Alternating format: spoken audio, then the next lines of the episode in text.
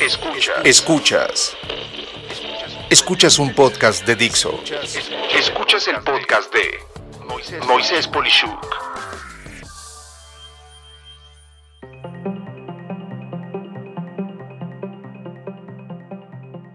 Incongruencias en la nueva vida híbrida de los negocios. Estamos a unos meses de terminar el año 2021. Para estas alturas, muchos negocios han desaparecido, otros nuevos han nacido y en especial otra gran parte de ellos se ha transformado. Sin duda, la tecnología que ha emergido tanto a nivel del hogar como del trabajo ha permitido avances muy atractivos.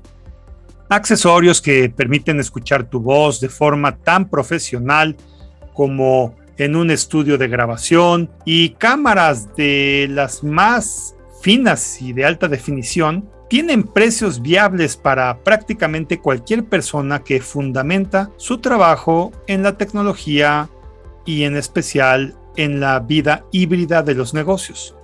Hasta aquí, todo lo que tiene que ver con la tecnología no tiene un solo problema. Eh, se ha adaptado y simplificado para que en minutos, ya sea para trabajo o entretenimiento, todo funcione.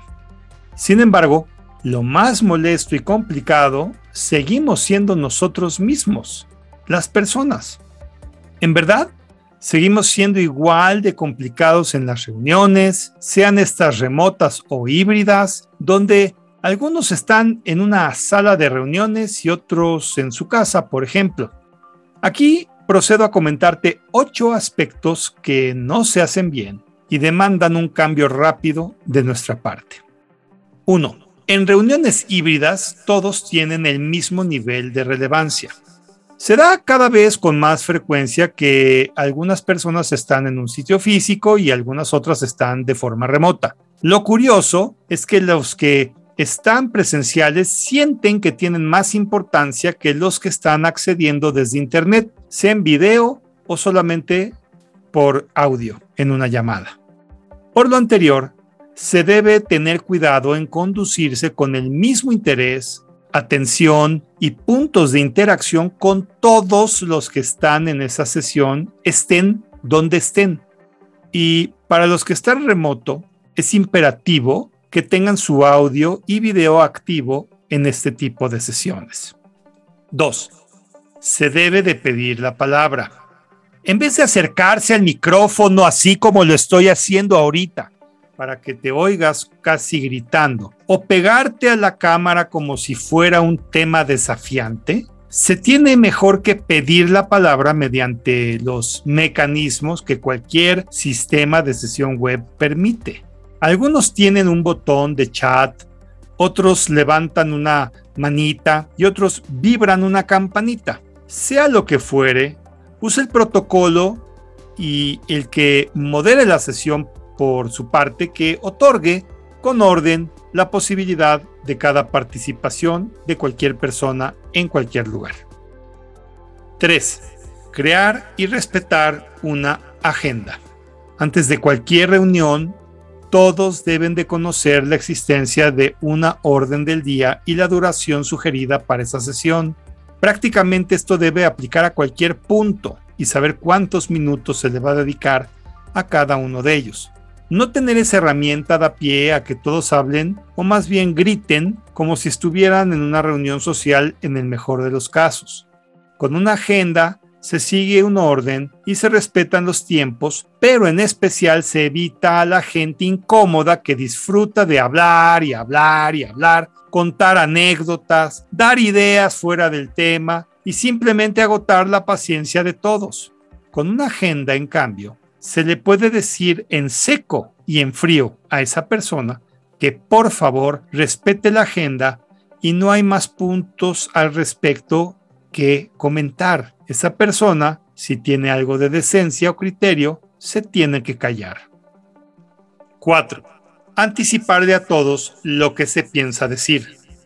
La primera vez que escuché de esto fue de empleados de Amazon Web Services y luego me metí a leer todos los artículos referentes que pude al respecto. Según cuentan todos estos artículos, Jeff Bezos, el fundador de Amazon, tuvo dos criterios para hacer que una junta fuera productiva. El primer punto es la cantidad de personas máximas por reunión, lo cual define como la reunión con dos pizzas. Claro que no tiene que ver con llevar comida a una junta, en especial si es híbrida. Esto, como lo dije antes, es que algunas personas en un sitio están conectándose de forma remota y otras están físicamente al mismo tiempo reunidos en un mismo lugar. Lo que quiere decir es que en una reunión de este tipo no puede haber más personas que las que podrían comer de dos pizzas. Asumiendo esto, digamos que una pizza es como para 4 a 5 personas, por lo que no debería de haber más de 8 a 10 personas exagerando. El segundo punto es que se debe de hacer un documento de hasta 6 páginas con todo lo que se desea exponer en la junta y repartirlo a todos los participantes antes de la reunión para que todos conozcan el contenido del documento y así puedan comentarlo más que ponerse a leer esto en la junta. De acuerdo con los que practican esta excelente práctica, las reuniones son 100% más productivas y lo más importante se conoce desde antes de la junta. 5. Urge un curso de redacción para todos. Como consecuencia del punto anterior, si me dijeras qué me gustaría que se corrigiera en el mundo, y en especial en el mundo de los negocios, es dar un curso de redacción y expresión de ideas a todas las personas. Es increíble ver cómo la gente de cualquier nivel no sabe exponer sus ideas en escrito. Piensan que están hablando en vez de escribiendo. No se entiende cómo sintetizar una idea o cómo simplemente expresarla. Peor aún, hay un sesgo a la profesión y así un abogado habla en términos de abogado, un contador en términos de contador, un ingeniero en sistemas en Tecnonerd y así sucesivamente y solo se entienden entre ellos, pero nadie más puede entender absolutamente nada. Hoy más que nunca darse a entender y expresar en pocas palabras eh, lo que cualquiera quiera o desee hablar o decir, es un atributo de la nueva forma de hacer negocios que es, en una palabra, indispensable. 6. Se tiene que aprender a hablar. En conjunto con el punto anterior, al tener la palabra, la gente no sabe expresar sus ideas. Si sigues mis recomendaciones y primero se hace un documento que todos deben de leer, tienes entonces tiempo para escribir tus ideas referentes a ese documento revisarlas y poderlas expresar mejor. Y si esto no es posible, entonces toma todo posible curso para poderte expresar oralmente. Es desde aburrido hasta no entendible cuando la gente de nuevo cree que expresar sus ideas es lo mismo que hablar. En principio se usa la boca para ambos casos, pero expresar ideas debe de ser algo pensado para que pueda asimilarse por quien lo escuche, que en pocas palabras es eh, algo que se pueda comprender y hablar es un tema de formato libre, casual y no necesariamente para expresar ideas.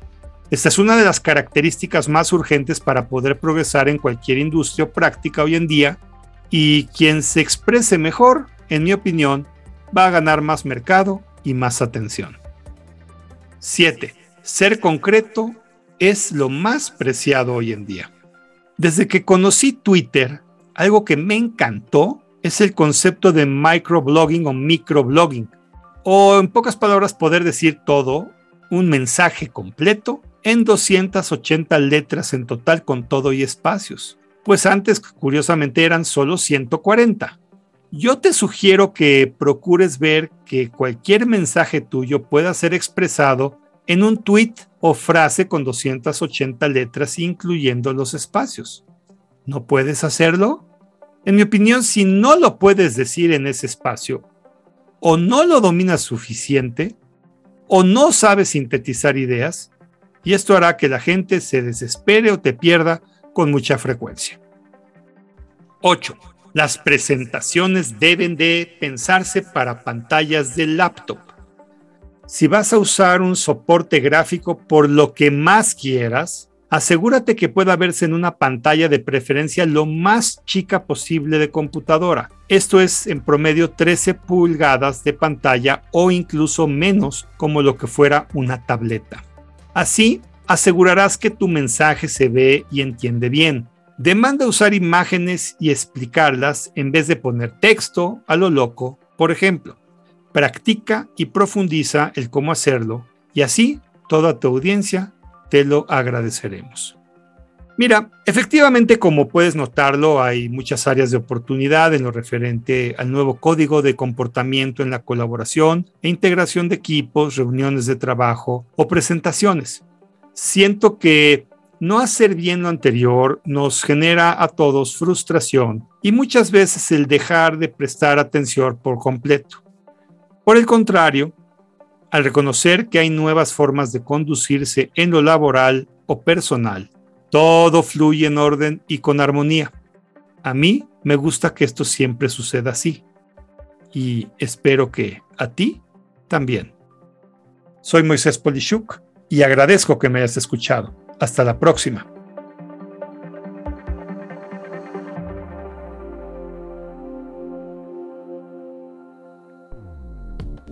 Dixo presentó el podcast de Moisés Polishuk. La producción de este podcast corrió a cargo de Verónica Hernández. Coordinación de producción, Verónica Hernández. Dirección General, Dani Sadia. Voz y contenido, Moisés Polishuk.